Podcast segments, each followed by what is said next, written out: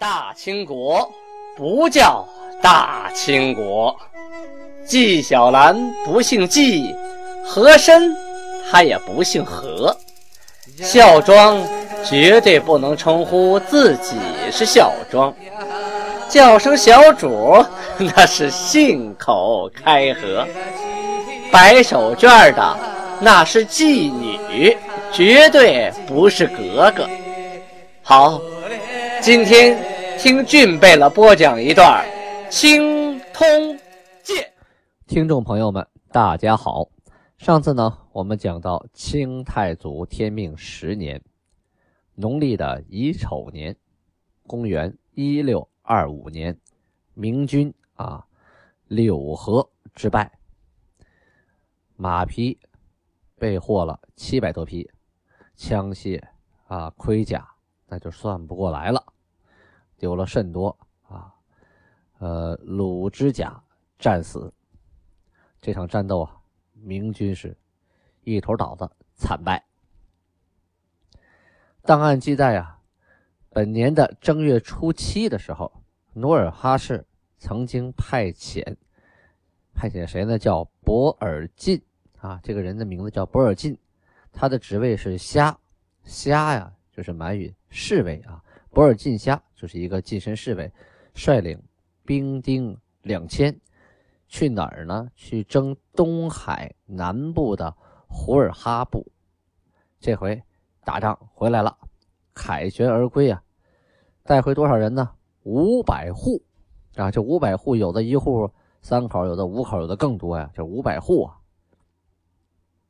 本年六月初六，努尔哈赤啊，曾经派遣。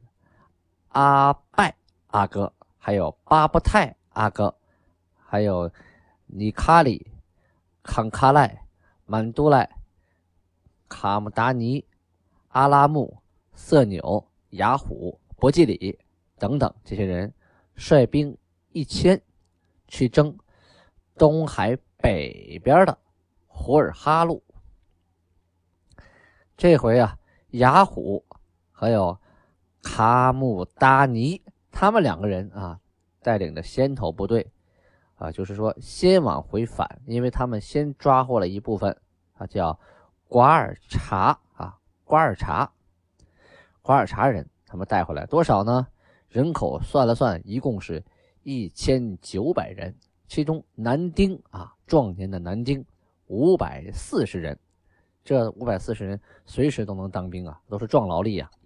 这些新来的瓜尔察人呢，一共被分为了三等啊，因为本身呢，他们在原来这个部落里啊，就是有等级的。来了之后呢，按他们原来的这个基本习惯啊，分为三等，赐给了衣服、蟒缎、披领、被褥、弓箭、沙袋、马匹、马鞍、听差的奴才，还有牛、柜子、住房。家里用的一用的器械等等等等吧，反正是按等啊，按等级，这个等级分多少，那个等级分多少，第三等分多少，男男女女是皆给东西，来了得让你活着呀，是吧？不是来了让你当奴隶，来了是让你在这边来耕地、种田、保卫国家、当兵，是干这个来的啊。因为金国缺人呐。掉过头来说说明朝那边，天启帝，天启皇帝啊，下诏。下了一个什么诏啊？要尽毁天下书院，这太狠了啊！为什么呀？您猜呀？肯定又是魏忠贤捣的鬼啊！他要毁哪些书院呢？第一个东林啊，就是东林党人讲学的那个东林书院。紧接着还有关中、江右、徽州等等等等吧，各处的书院全部都拆了啊！或者是卖了，为什么呀？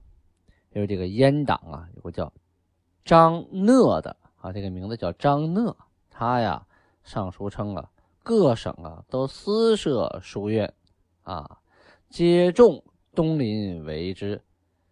什么意思？就说现在各省啊都冒出了好多书院，这些书院呢都是东林的下线啊，都是受东林书院的影响，都是东林党人建的。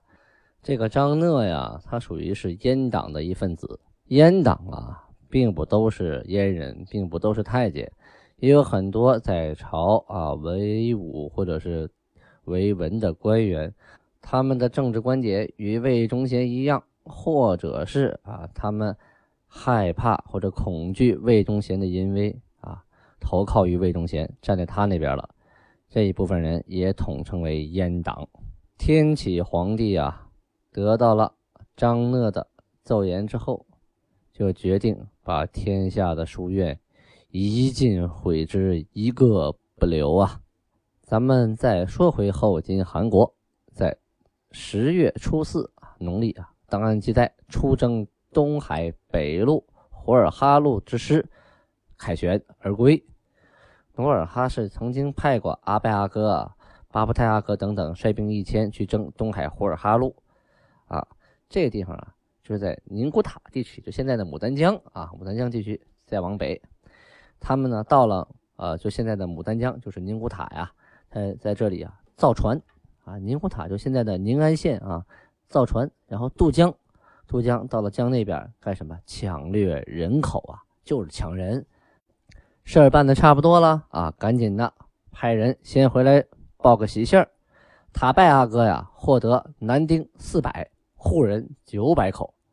意思是说呀，啊，抢来的人一共有九百口，其中南京啊有四百，呃，这比当初啊啊，当初的时候，那个东征呼尔哈呀，抢回来的人和牲畜是一块儿算的啊。咱们以前讲过，比如说或人畜一千，那这里头啊，不管是马呀、猪啊、羊啊、牛啊、骡子呀，都跟人一块数啊。像人呢，也分男女老幼都一块数，现在分清了。男丁多少啊？一共多少？阿拜阿哥呀和巴布泰两个人获得了男丁二百人，啊，户人啊六百口，一共六百口。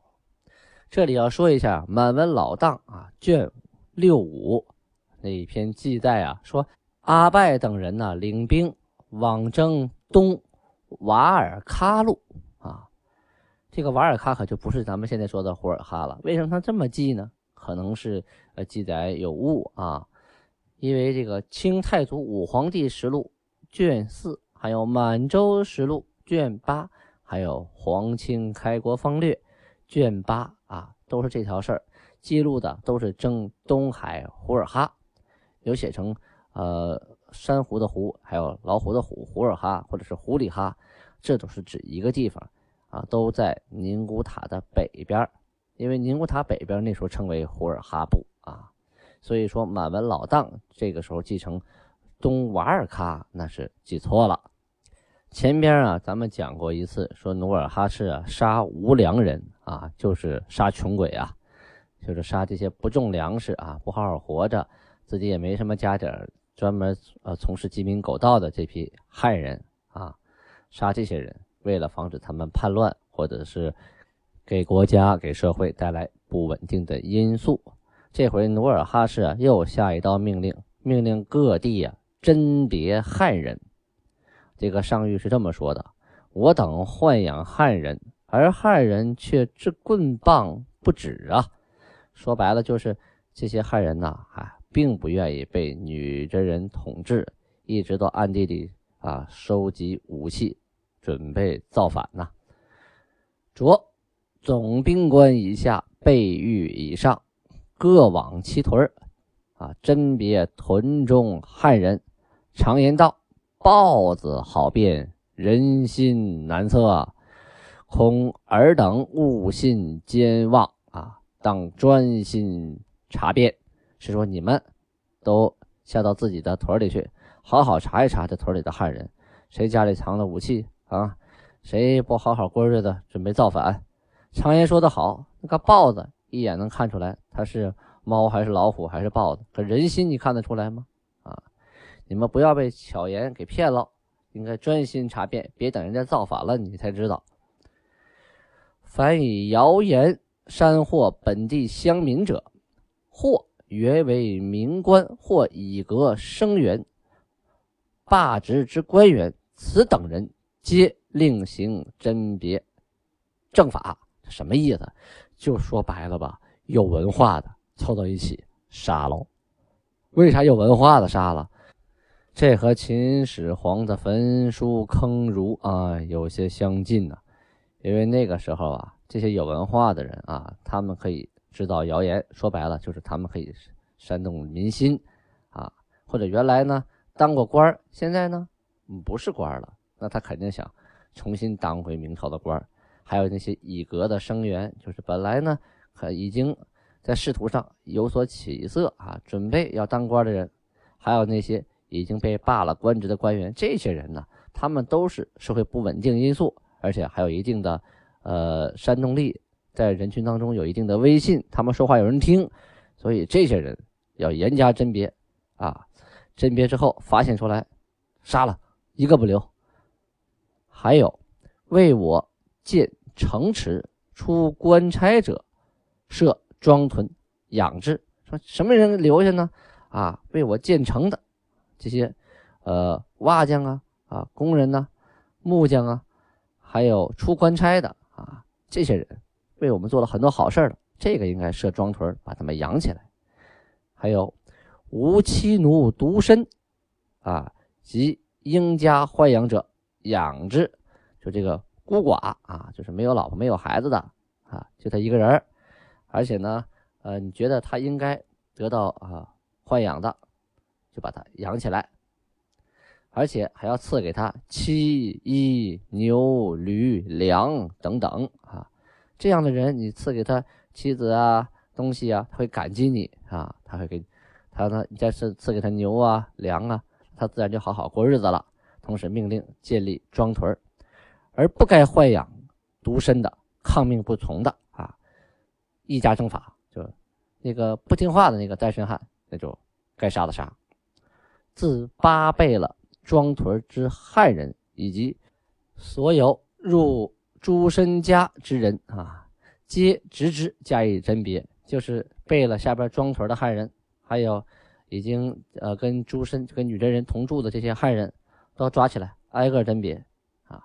若诸身中若有隐匿不举者，罪之啊。谁要是藏匿不报，罚。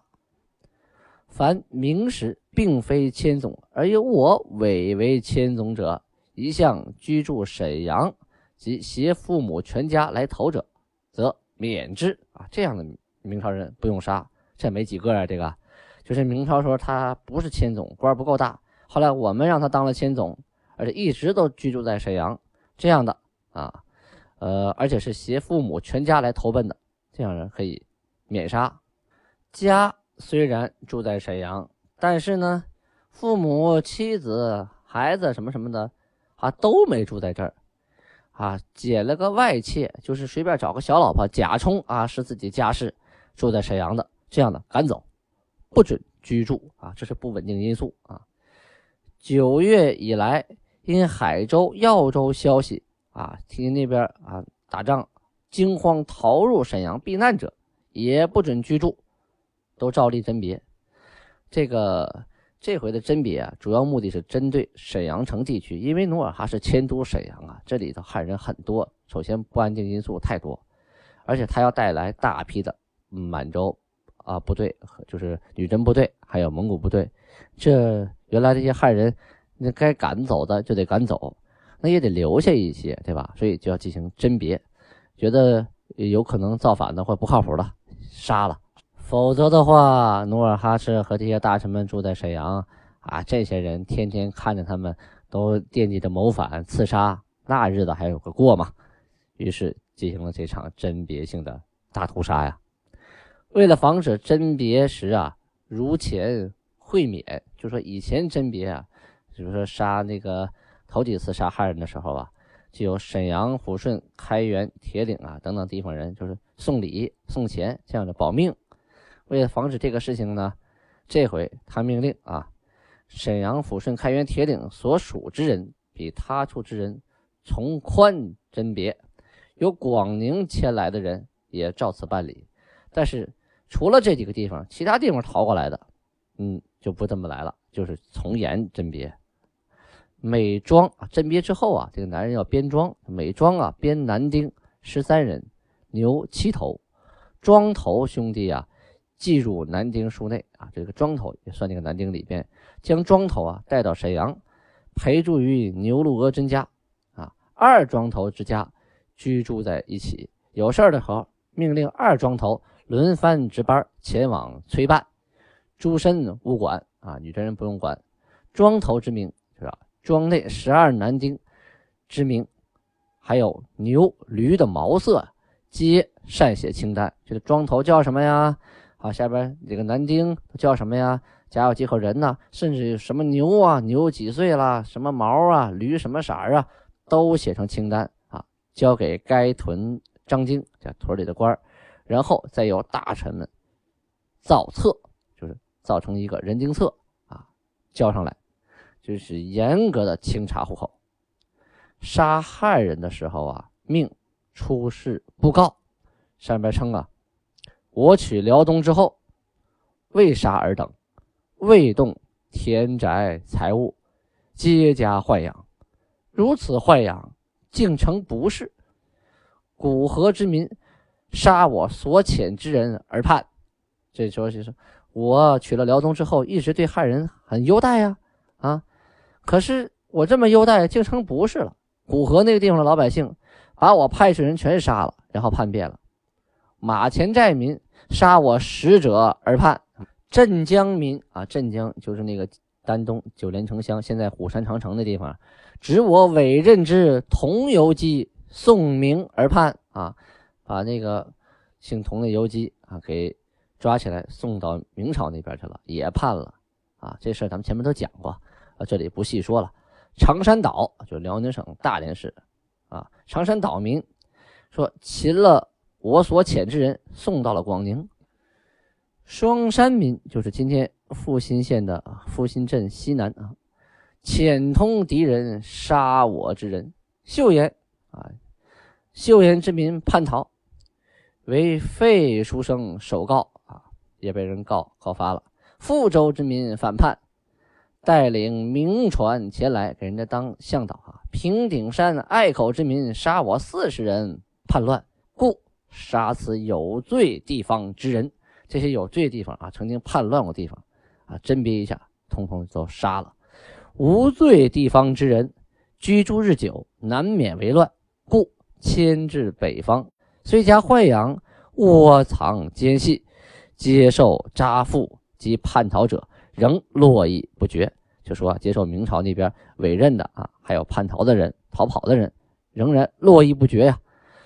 本年。传承之人啊，这个地名还有耀州之人，欲携全家投明。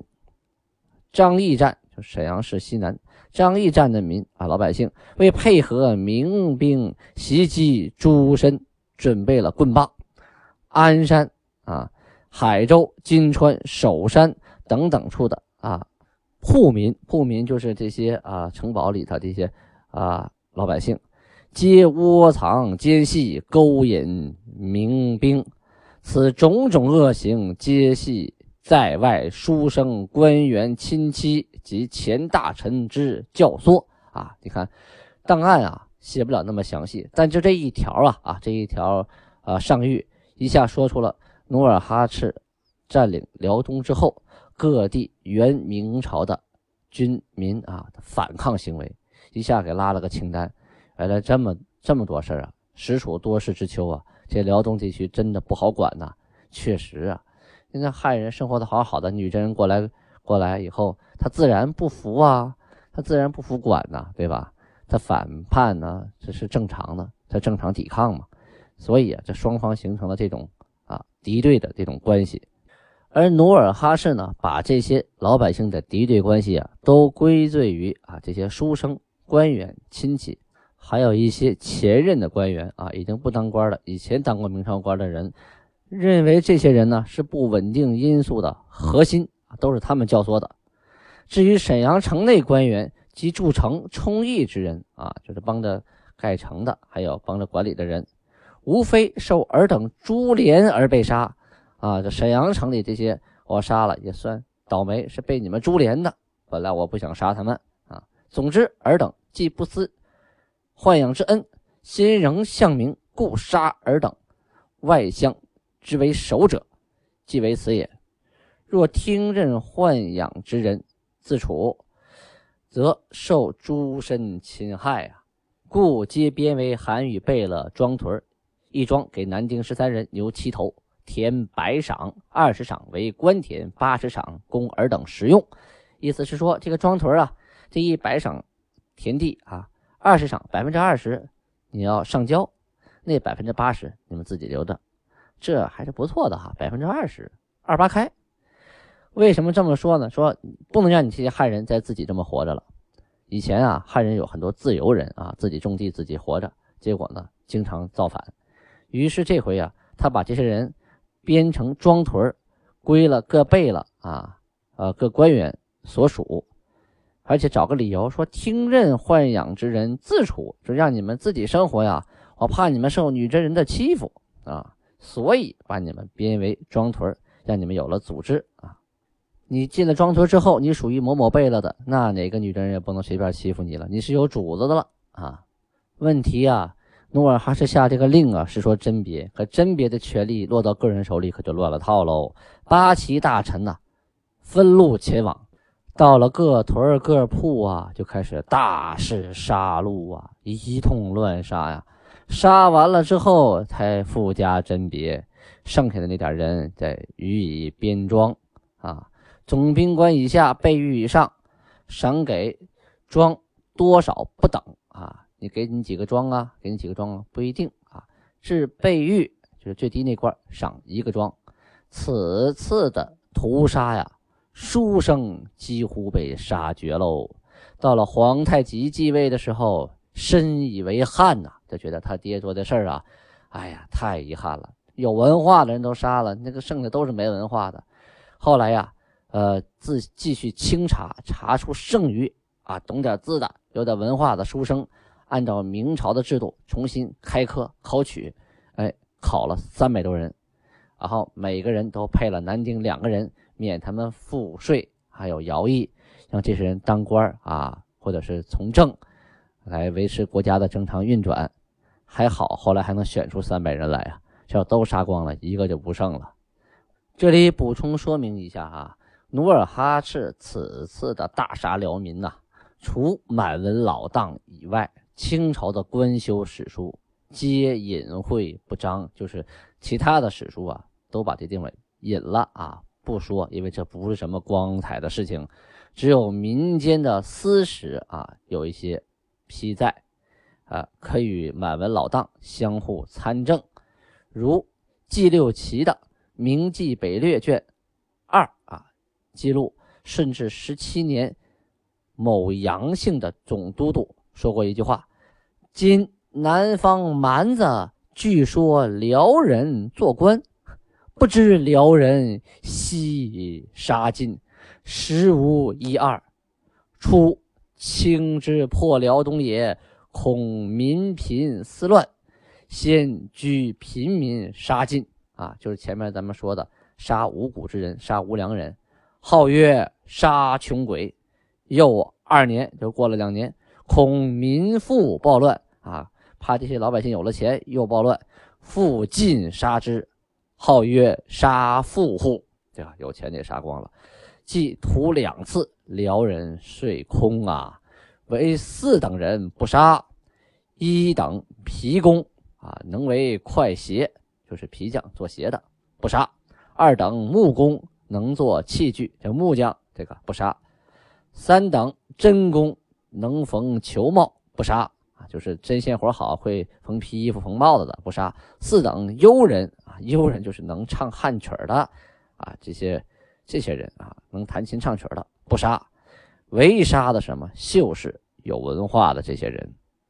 所以这两次大屠杀呀，就说辽人呢，杀的差不多了，十个也就剩一两个了啊。没剩几个了，这是纪六奇啊，《明记北略》卷二记录说，顺治十七年，某一个姓杨的人，这个都督啊，他在南方说的话，因为他听到南方的，他称为南方蛮子啊，成为那个时候称南方为蛮人啊，有一些未开化的，就少数民族，他这么称呼是一种蔑称啊。他说南方蛮子说，你这些辽人的啊，就是辽人，就指辽东的汉人都当了官了。他们哪知道啊？当初辽人都快杀光了，很惨的，十个剩不了一两个啊啊！第一次杀穷鬼，第二次杀富户，就留了那四等人没杀。